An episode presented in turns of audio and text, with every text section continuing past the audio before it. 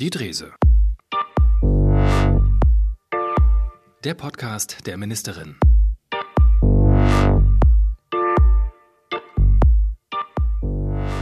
Ja, herzlich willkommen zur zweiten Folge von Die Drese, der Podcast der Ministerin für Gesundheit, Soziales und Sport mit überraschenderweise Stefanie Drese. Und mit Jan Farklas. Ja, genau. Vor gut vier Wochen hat also dein Podcast das Licht der Welt erblickt und auch für eine Menge Aufmerksamkeit gesorgt, extern, intern. Ähm, und da sind wir uns auf jeden Fall einig, was diesen Podcast betrifft. Das wird Folgen haben. Ja, definitiv. Also ich freue mich sehr, dass die Pilotfolge so gut angenommen wurde. Wir haben viel positive Resonanz bekommen. Nun ist ein Podcast an sich ja nichts Neues gewesen, aber ein Podcast über Politik aus dem Land sehr wohl. Und deswegen freut es mich umso mehr, dass wir Zuschriften, Zuspruch bekommen haben. Natürlich an der einen oder anderen Stelle auch Kritik und Nachfragen, was das soll. Aber das wird sich sicherlich in den Folgen, die wir noch haben, klären. Wir wollen über Politik sprechen, erklären, wie Entscheidungen zustande gekommen sind. Und das werden wir heute auch mit ganz wichtigen Themen machen. Genau, die zweite Folge ist vollgepackt. Wir haben eine Menge vor. Wir wollen über Mindestmengen ähm, für Krankenhäuser sprechen. Wir wollen die äh, vergangene Sportministerkonferenz nochmal Revue passieren lassen und auch das Jugendwort des Jahres einmal thematisieren. Du bist ja auch Jugendministerin und da kommen wir nicht drum rum, das müssen wir nochmal aufgreifen, aber dazu dann später. Wir steigen ein äh, mit dem Thema Mindestmengen. Ich würde mal gern ganz kurz und möglichst einfach erklären, was das eigentlich ist, mhm. wofür das steht, was das soll. Mindestmengen sind ja ein Instrument der Qualitätssicherung in der medizinischen Versorgung, also vor allem in der stationären Versorgung. Das Ganze ist gesetzlich geregelt. Ähm, ein Krankenhaus darf bestimmte planbare Leistungen also eben nur dann äh, durchführen, wenn äh, dabei voraussichtlich also bestimmte Mindestfallzahlen, also Mindestmengen äh, pro Jahr eben erreicht werden. Damit will man halt ja verhindern, dass ein Krankenhaus nicht nur gelegentlich und damit ohne die nötige Erfahrung dort Eingriffe vornimmt, also Stichwort Patientensicherheit. Und, und ja gut, Beispiele Knie-OPs, Nierentransplantation oder eben auch und da kommen wir zum äh, Thema die Versorgung von Neugeborenen mit starkem Untergewicht, also die ganz frühen Frühchen. Und ähm, das aktuelle Thema ist eben diese extrem Frühchenstation am Dietrich Bonhoeffer Klinikum Neubrandenburg. Da gab es ja ähm, die Entscheidung der Krankenkassen gegen den Erhalt des Perinatalzentrums Level 1. Und da nochmal die Frage, was bedeutet das eigentlich konkret? Ja, ich würde vielleicht ein klein bisschen noch ausholen wollen. Also es gibt auf bundesgesetzlicher Grundlage einen GBA, einen gemeinsamen Bundesausschuss. Und natürlich ist ein besonders früh geborenes Frühchen etwas, bei dem wir alle Kunst der Medizin von Ärztinnen, Ärzten, Pflegerinnen, Pflegern, von dem Personal brauchen. Deswegen ist äh, an sich gegen eine ja, eine gewisse Routine im Umgang mit solchen Frühchen nichts einzuwenden. Dieser GBA setzt aber diese Standards fest für alle Bundesländer gleich. Und da geht die Diskussion in Mecklenburg-Vorpommern schon los, denn wir sind ein Flächenland mit viel Fläche und wenig Bevölkerung. Und da kann es aus meiner Sicht eben nicht nur eine Rolle spielen, wie viel äh, an Patientinnen, an Patienten in einem wichtigen Krankenhaus, an einem wichtigen Standort behandelt werden, sondern es spielt auch eine Rolle, dass diese Gesundheitsleistung erreichbar sein muss. Das hat leider bei der Entscheidung hier nicht die Rolle gespielt.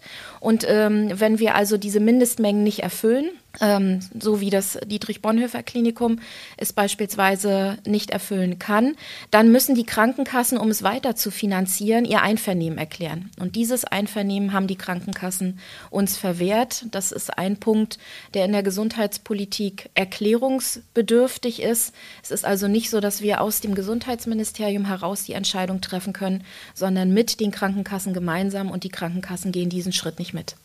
Genau, und in der Region gibt es natürlich auch entsprechend kritische Töne, Mahnwachen und auch bei dem äh, Bürgerforum in Malchow vergangene Woche spielte das eine Rolle. Jetzt die Frage, was bedeutet jetzt äh, die Entscheidung der Krankenkassen für diese Klinik in Neubrandenburg und gibt es Aktivitäten vielleicht zur, zur Stärkung des Krankenhausstandortes Neubrandenburg? Ja, ich will einmal ganz deutlich sagen, in, in, Neubrandenburg, das Klinikum ist ein wichtiger Maximalversorger für die gesamte Region. Und deswegen haben wir natürlich auch aus dem Gesundheitsministerium raus ein großes Interesse daran, die Klinik wirtschaftlich zu stärken.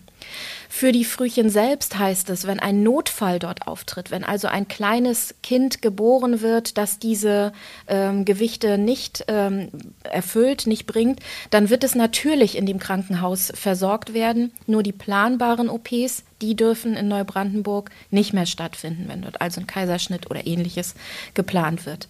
Das heißt, die Versorgung an sich haben wir genau im Blick. Und dann geht es natürlich auch darum, wie wird mit zukünftigen Entscheidungen es wird ja weitere Mindestmengendiskussionen geben. Jeder Krankenhausstandort im Land wirtschaftlich äh, über die Runden kommen und wie können wir das Ganze verteilen. Dafür haben wir eine Kommission im Land ins Leben gerufen, die Gesundheitskommission, die sich mit genau dieser Konzeptionierung beschäftigen wird. Ich stehe im engen Austausch auch mit dem Krankenhaus. Wir wollen auf jeden Fall diesen Maximalversorger, den wir haben, stärken und unterstützen. Und dazu gehört eben auch zu gucken, wie kann dann mit anderen äh, Dingen das Krankenhaus, das Personal dort gestärkt werden? Und wie stellen wir sicher, dass auch alle Notfälle weiterhin dort versorgt werden? Kinder, die schwerer, die größer sind, die werden sowieso an dem Standort in guten Händen sein. Aber es geht eben auch um die Frage Mindestmengen. Wie entwickelt sich das in unseren Krankenhäusern im Land weiter? Wir als Land können das nicht entscheiden. Du hast es erwähnt. Die Angelegenheit spielt auf Bundesebene. Ja, welche Optionen siehst du da jetzt noch? Das Krankenhaus selbst will ja nochmal rechtliche Schritte in ähm, Betracht ziehen. Da unterstützen wir sie natürlich mit unseren Stellungnahmen aus dem Gesundheitsministerium heraus. Auf politischer Ebene geht es mir darum, dass wir in Berlin Gehör finden. In diesem GBA ist kein Vertreter aus einem Flächenland und auch niemand, der mal ein kleines Krankenhaus geleitet hat. Deswegen möchte ich gern über die Landesvertretung, die wir in Berlin haben, die Protagonisten, die solche Entscheidungen in Berlin treffen, zusammenholen und in die Diskussion, in die politische Diskussion erneut einsteigen. Ist die Qualitätsfrage nach Mindestmengen wirklich die richtige oder welche anderen Parameter wie Fläche, wie Erreichbarkeit, wie Ausbildungsmöglichkeiten, das muss dort mit reinspielen und dafür ist es notwendig, dass wir uns in Berlin zu Gehör melden. Es wird also noch Gespräche geben auf politischer Ebene. Also wir gucken mal, wie sich das weiterentwickelt dann. Ja, auf jeden Fall. Jetzt gucken wir auf das Thema Sport. Sportministerkonferenz Anfang des Monats hat sie stattgefunden in Mainz. Ähm, hat sich unter anderem beschäftigt mit der Neuausrichtung der Leistungs- und Spitzensportförderung in Deutschland. Ähm, und äh, die Energiekrise äh, und die Auswirkungen äh, auf Vereine hat, äh, das hat auch eine Rolle gespielt. Und ein Trägerverein für Betroffene von insbesondere sexueller Gewalt wurde gegründet. Du warst dabei, natürlich. Und wir wollen mal ganz kurz das erste Thema aufgreifen, die, die Neuausrichtung der Leistungs- und Spitzensportförderung. Das soll ja dazu beitragen, dass irgendwann vielleicht auch mal unser äh, Bundesland äh, mehr Medaillen holt als bisher bei Olympischen Spielen unter anderem. Äh, wie, was hätte unser Land davon? Wie könnte das überhaupt funktionieren für MV, das, was dort besprochen wurde? Ja, also es, der Aufhänger waren natürlich große Sportereignisse der letzten Jahre und es geht darum, nicht nur in Mecklenburg-Vorpommern ähm, uns die Strukturen für Sport anzugucken, sondern uns unter den Bundesländern mit dem DOSB, mit äh, dem Bundesministerium abzustimmen. Wie müssen eigentlich Konzepte aussehen, angefangen von der Frage, wie finden wir Trainerinnen und Trainer? Wie unterstützen wir die? Bis hin zur Frage, wie können wir gemeinsam Bund, Länder und Kommunen in gute Sportstätten investieren? Es ist so äh, aufgeteilt, dass der Bund seine Verantwortung sieht, ich sag mal, für, für Leistungskader, für Spitzenkader. Aber damit ein solches Talent ja erst bis zu einer um, Olympischen Spielen oder zu einer Weltmeisterschaft kommt, ist natürlich vor Ort in den Vereinen eine gute Kinder- und Jugendarbeit notwendig. Ähm, es ist die Frage, wie sind wir mit, mit Sportschulen, mit Sportstätten im Land aufgestellt und das unter gleiche Standards im äh, Land zu setzen, ist Sinn und Zweck dieser Reform und dafür sind die Länder zuständig. Okay, was könnte für uns als Mecklenburg-Vorpommern dann der nächste Schritt sein, um da ja in Richtung mehr Medaillen zu kommen? Ja, wir werden uns also in diese Gespräche mit dem DOSB einbringen. In Mecklenburg-Vorpommern geht es mir darum, dass wir beispielsweise unsere Bundesstützpunkte, die wir haben, die ja tolle Trainingsstätten mit tollen Trainerinnen und Trainern sind, dass wir die so zukunftsfest machen, dass wir keine Sorgen haben müssen, haben die Bestand, sondern dass da Planungssicherheit herrscht und wir dann Kinder und Jugendliche auch gut bei ihrer sportlichen Karriere begleiten können. Okay, dann gucken wir mal, wohin da die Reise geht. Schauen aber auch nochmal auf das Thema Energiekrise, beschäftigt natürlich auch Sportvereine. Darüber wurde gesprochen in Mainz und was ist dabei rausgekommen? Ja, es gibt zwei Aktivitäten. Es gibt die Aktivität auf Bundesebene, Vereine zu unterstützen, die in dieser Energiekrise beispielsweise selber Träger von Sportstätten sind und mit erhöhten Rechnungen ähm, bei Strom und Gas zu rechnen haben, die sollen natürlich genauso profitieren können wie Privathaushalte. Das heißt, die Gaspreisdeckel, den, den Strompreisdeckel in Anspruch nehmen können. Aber bei vielen Vereinen wird es eben nicht ausreichen. Deswegen soll es über einen sogenannten Härtefallfonds weitere Hilfen, weitere Unterstützung geben. Mir ist es wichtig, dass die Strukturen im Land auch diese Krise überstehen. Wir haben ja mit Corona schon eine schwere äh, Krise gehabt, auch für die Vereine, die wir dann über die Ehrenamtsstiftung und den Landessportbund äh, unterstützen konnten. Und so etwas schwebt mir jetzt bei der Energiekrise auch vor und darüber haben wir uns unter den Ländern und mit dem Bund verständigt. Wir wollen die Strukturen, die wir haben, stärken und durch diese Energiekrise bringen. Okay. Ein Thema haben wir noch zu, zum Punkt äh, Sportministerkonferenz. Ähm, es wurde ein Safe-Sportverein gegründet für Betroffene von Gewalt im Sport. Da hast du in Mainz ja auch die Urkunde mit unterzeichnet. Unser Land ist also eines von 16 Gründungsmitgliedern. Dahinter steckt ja Prävention als äh, Schlagwort mhm. von sexualisierter Gewalt im Sport. Was, wie kann sowas konkret ähm, helfen den Betroffenen?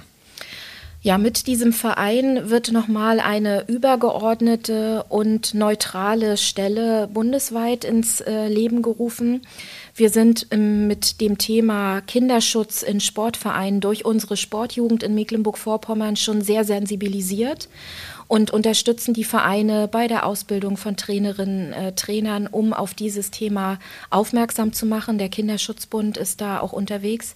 Bei diesem Verein geht es nicht darum, diese Aktivitäten auf Landesebene äh, zu ergänzen, sondern das soll, wenn ich keine Unterstützung finde als Betroffene, als Betroffener in meinem Verein, in meinem Umfeld, eine neutrale Ansprechmöglichkeit sein um entweder präventiv ähm, ja, unterwegs zu sein, damit gar nicht so ein Fall erst entsteht, oder eben äh, Hilfe und Beratung dort zu finden, wenn äh, Gewalt jeglicher Art im Zusammenhang mit dem Sport dann doch jemandem zum Opfer gefallen ist. Okay, jetzt zum Thema Jugendwort. Es wurde ja vor kurzem gerade entschieden, dass Smash das Jugendwort des Jahres ist. ne, wir haben das alle mitbekommen, äh, war ja ganz groß in, äh, in, der Presse. Der Ausdruck steht ja dafür. Ist was Schmuddliges, glaube ich, eher ähm, mit jemandem etwas anfangen. Soll es bedeuten, es stammt aus einem Smartphone-Spiel Smash or Pass. Da bekommt man dann einen Prominenten angezeigt und dann kann man so wischen, ne, gut oder schlecht, attraktiv oder nicht. Mhm. Wir kennen nur Quizduell. Mhm, genau. Aber es gibt eben noch andere Handyspiele, habe ich jetzt gelernt. Jedenfalls, Smash ist das Objekt der Begierde, steht zumindest dafür. Und ähm, wir wollen mal drüber diskutieren. Wir kennen den Begriff eigentlich eher so aus dem Sport, aus dem Tennis, Smash ne? oder, oder im Zusammenhang mit einem wahnsinnig großen Erfolg, Smash-Hits der 80er, das ist alles nichts Neues. Aber was sagst du als Jugendministerin zu dieser Wahl? Ist das, passt das oder wie findest du das Wort Smash? Also ich habe diese, diese Diskussion ja verfolgt mit zwei Jugendlichen zu Hause und musste zugegebenermaßen mir erklären lassen, was denn hinter Smash steht. Also zu meiner Zeit haben wir noch gesagt, man will jemanden abschleppen. Ja. Da, das war noch irgendwie einfacher ausgedrückt und meine 17-jährigen Kinder haben mir gesagt, das ist gar nicht das Wort aus ihrer Sicht, das jetzt äh, jeder Jugendliche jeden Tag benutzt. Von daher glaube ich, ist ähm, die auf, das Aufmerksammachen auf ein Jugendwort an sich schon der Mehrwert. Und wenn das in der Tagesschau dann vorgetragen wird, bei der Abstimmung selbst habe ich dies Jahr das erste Jahr mal mitgemacht bei der Online-Abstimmung. Man muss sich nach Alter einteilen und dann gibt es eine Kategorie 33 und älter. Also bei dieser Kategorie habe ich dann abgestimmt und meine Wahl wäre auf bodenlos gefallen.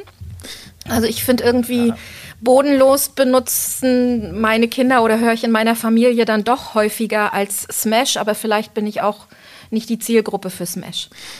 Wollte ich gerade sagen, bodenlos ist doch, bedeutet ja mies oder unglaublich schlecht. Das ist doch uralt, oder? Bodenlos, das, das ist doch älter als, Na, das als Lustige, wir beide. Ja, das Lustige ist, also man sagt ja manchmal, Mensch, das ist eine bodenlose Frechheit. Ja. Also dieses Wort kommt auch in meinem Sprachgebrauch vor, aber dieses Frechheit wird dann eben nicht mehr herangehängt, sondern bodenlos an sich Ja. verwandt. Und das hätte mir, das hätte mir eingeleuchtet. Aber wie gesagt, meine Wahl ist es dann dann nicht geworden. Ich weiß auch gar nicht, ob die Stimmen, die die 33 plus Generation abgibt, wie die damit mit einfließen. Gar aber nicht, ich, wahrscheinlich Aber ich habe diesmal einmal mitgemacht, ja.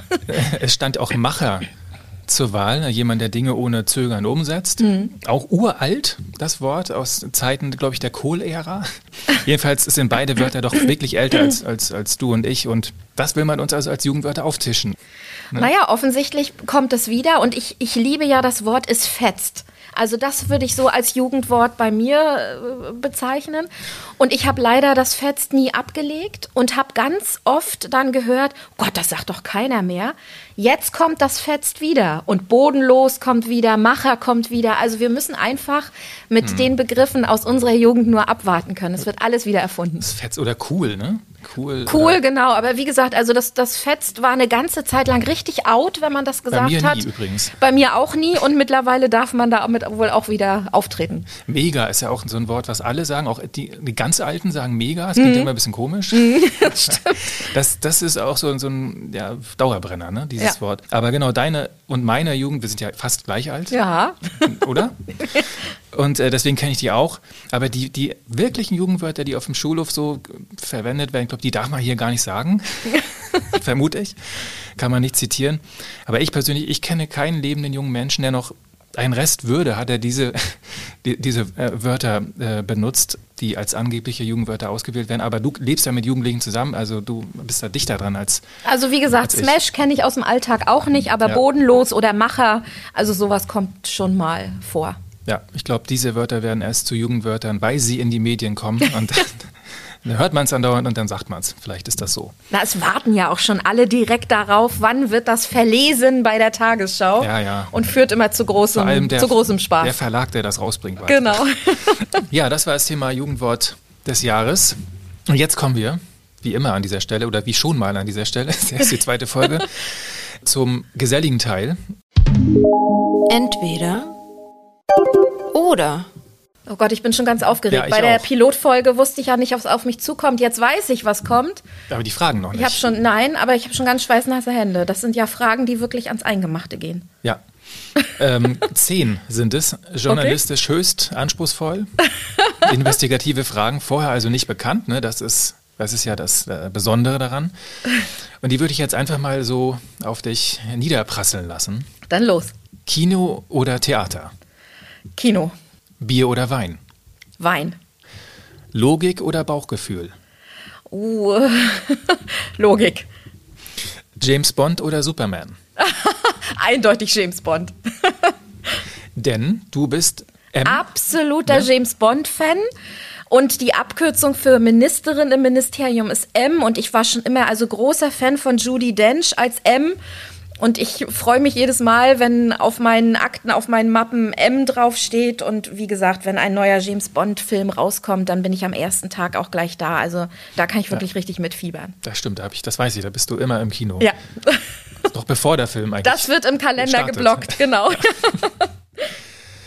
Selbst kochen oder essen gehen? Selbst kochen, ich koche unheimlich gern. Was ist, da muss ich auch mal kurz nachhaken. Was ist dein Lieblingsgericht, dein Rezept, was du, wenn du es aussuchen könntest, auf den Tisch äh, bringen willst? Ja, also Bratklopse. Ne? Also das ist eindeutig ein, Bratklops mit Mischgemüse und Salzkartoffeln ist absolutes äh, Lieblingsessen, wenn es so alltagstauglich sein muss. Ich freue mich aber auch auf die Weihnachtszeit und dann ein bisschen aufwendiger den Rotkohl selber machen, die Kartoffelklöße, die Ente. Ich bin unheimlich gern da in der Küche. Weil ich weiß, Nachspeise, du stehst auf Götterspeise, Wackelpudding. Genau, den gibt's bei uns zum Glück in der Kantine. Äh, Götterspeise mit Vanillensoße. Das Lustige ist, dass du mich immer fairerweise vorlässt. Und manchmal ist nur noch eine Götterspeise da. Und da ich Einzelkind bin, ich, Ja. ich kann auch nicht teilen, dann ist sie weg. Ja, ja, ich bin Dann kein du Pech. Einzelkind und Genau. ich, ich räche mich dann irgendwann. ja, vor, vorzugsweise Waldmeister, auch ich stehe total auf Waldmeister Götter-Speise mit Vanillesoße. Das ist was ganz besonders Leckeres. Sehen viele nicht so, aber wir sind Doch, da wir verstehen ganz uns einfach gestrickt. Genau.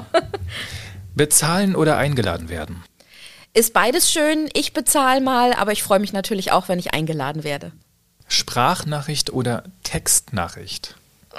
Ich bin eher die, die Textnachrichten schreibt, bekomme aber von meiner Familie und von Freunden häufiger Sprachnachrichten, bis mir meine Kinder mal erklärt haben, die Sprachnachricht ist eigentlich nur, als wenn ich schreibe. Ich bin noch so jemand, der am Ende der Sprachnachricht sagt, tschüss. Und darüber lachen meine Kinder unendlich, weil ich diese Sprachnachricht so verwende, als würde ich irgendwo auf eine Mailbox sprechen. Also ich, ich texte eher.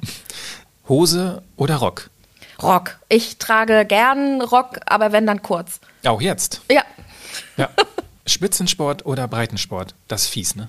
Das ist eine wirklich fiese Frage. Es gibt keinen Breitensport ohne Spitzensport, weil jeder, der sich in irgendeiner Sportart im Training gemüht und quält, braucht ein Idol und deswegen kann ich gar nicht entweder oder sagen, ich, ich kenne dich aber, genau, du lässt mich ja hier nicht vom Tisch. Also, weil ich auch gern Sport gucke, ja, dann Spitzensport. Bringt uns, apropos Sport gucken, letzte Frage, WM in Katar. Gucken oder nicht gucken? Nicht gucken. Also da ist mir wirklich der Spaß am, am Gucken durch die ganze sehr fragwürdige Art und Weise der Vergabe und was dort äh, vor Ort passiert ist, seit die Entscheidung dieser Vergabe gefallen ist, verhagelt. Und ich merke, obwohl ich ein großer Fußballfan bin, ich habe überhaupt keine Lust, diesmal zu gucken. Okay, dann sind wir auch schon am Ende dieser zweiten Folge von Die Drese angelangt. Schade. Ja, aber wir haben ja gesagt, das wird Folgen haben. Das wird Folgen haben. Also ich freue mich dann auf die dritte Folge und möchte nochmal alle bitten, schreiben Sie uns einfach, wenn Sie Fragen haben, wenn wir hier ein Thema aufgreifen sollen. Wir machen das natürlich sehr gern. Genau, wenn Sie irgendwas haben, Hinweise in eigener Sache, Anregungen, Lob, Kritik oder eben äh, noch eine Frage, wie zum Beispiel die Frage von Sabrina aus äh, Rostock. Die hat sich nämlich gefragt, du als Mutter von, von Zwillingen, mit diesem Arbeitspensum, auch in den vergangenen Jahren, es war ja nie ruhig, ähm, wie kommst du das hin? Wie, wie lässt sich das bewerkstelligen, trotzdem diese politische Karriere zu machen und die Kinder nicht verhungern zu lassen? Ja, also ob ich es gut beko- hinbekommen habe, das können wahrscheinlich nur meine Kinder äh, beantworten. Ähm, die erste Zeit so mit Zwillingen, das fand ich wirklich hart. Also mit, mit Babys, die ersten drei Monate, da stellt sich das Leben doch noch viel mehr um, sind auch meine ersten Kinder gewesen. Ich hatte also keine, kein, kein Probekind sozusagen schon einmal, sondern es war gleich im Doppelpack. Da kann ich mich noch dran erinnern, dass es sehr anstrengend war. Und als sie anfing zu laufen, einer läuft rechts rum, einer links rum. Ähm, mit den Kindern alleine lebe ich erst seit sie elf sind. Von daher ging das da schon, auch mal Aufgaben in unserem Haushalt zu verteilen. Jetzt ist eher so das Problem, wir wohnen ja sehr dörflich, die Kinder können noch nicht Auto fahren, also den Kühlschrank füllen, sowas ist meine Aufgabe. Aber den Haushalt bringen sie auch schon mal alleine in, äh, in Ordnung. Es ist eine Herausforderung, keine Frage. Und ohne Familie, ohne Freunde, ohne Unterstützung kriegt das niemand alleine hin. Dann, in diesem Sinne, machen Sie es wie Sabrina, fragen Sie was, schreiben Sie uns das Ganze an podcast.sm.mv-regierung.de. Sagen jetzt aber erstmal Tschüss. Wir hören uns dann wieder und dann wird es sehr weihnachtlich, das kann ich schon mal vorwegnehmen in der nächsten Folge.